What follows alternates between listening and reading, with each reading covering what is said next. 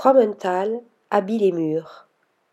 Fondée en 2005 par Tim Butcher et Lizzie Dehay, la maison lodonienne réalise des papiers peints selon des techniques ancestrales dont le savoir-faire s'est conservé en Chine, dans la région de Wuxi, au cœur de l'industrie de la soie. C'est là que les motifs des deux créateurs sont peints et brodés à la main.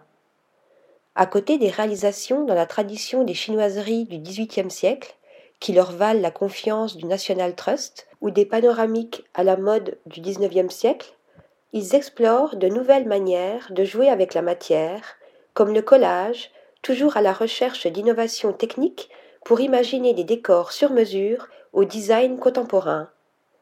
Au-delà des revêtements muraux, ils déclinent leur esthétique sur d'autres supports, têtes de lit ou tables par exemple, de nouvelles pistes pour leurs univers créatifs foisonnants.